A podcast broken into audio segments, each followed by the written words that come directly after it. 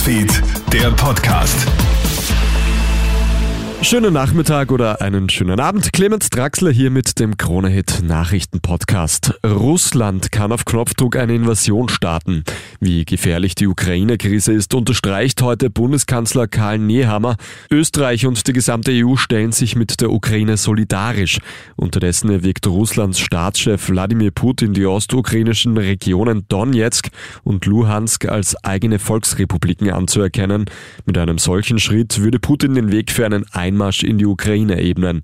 Karl Nehammer sagt bei einer Pressekonferenz, Die Europäische Union hat eine klare Sprache in diesem Konflikt, die zwei Seiten hat.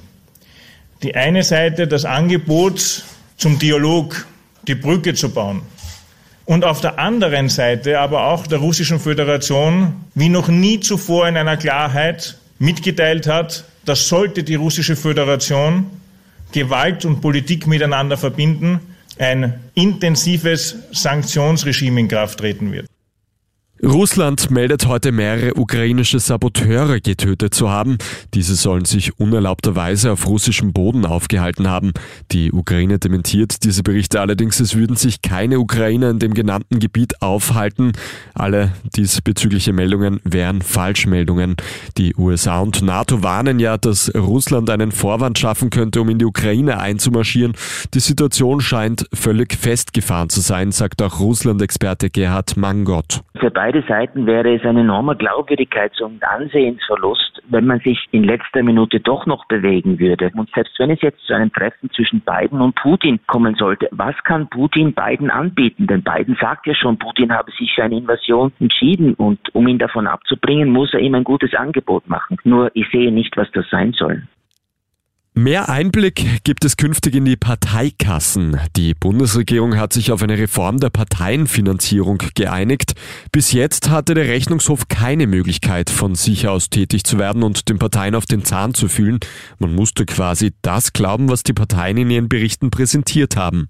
Das ändert sich jetzt zur grünen Klubobfrau Sigrid Maurer. Bei Ungereimtheiten im Rechenschaftsbericht oder im Wahlwerbungsbericht oder auch, wenn ein begründeter Verdacht besteht, dass gegen das Parteiengesetz verstoßen wird und wenn Fragen des Rechnungshofes nicht ausreichend beantwortet werden können, dann kann er in Zukunft auch direkt in die Parteien gehen und Einschau nehmen. Beim Fußball-Länderspiel der Damen Neuseeland gegen die USA hat eine Spielerin gestern für kuriose Szenen gesorgt.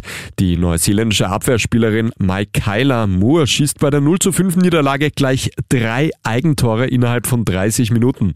Die Liverpool-Legionärin befördert den Ball zuerst mit dem rechten Bein, dann mit dem Kopf und dann mit dem linken Fuß hinter die eigene Linie.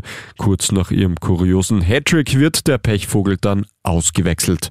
Das war's auch schon mit deinem Update für heute Abend. Ein weiteres, das bekommst du dann wie gewohnt in der Früh. Einen schönen Abend noch. Krone Hits, Newsfeed, der Podcast.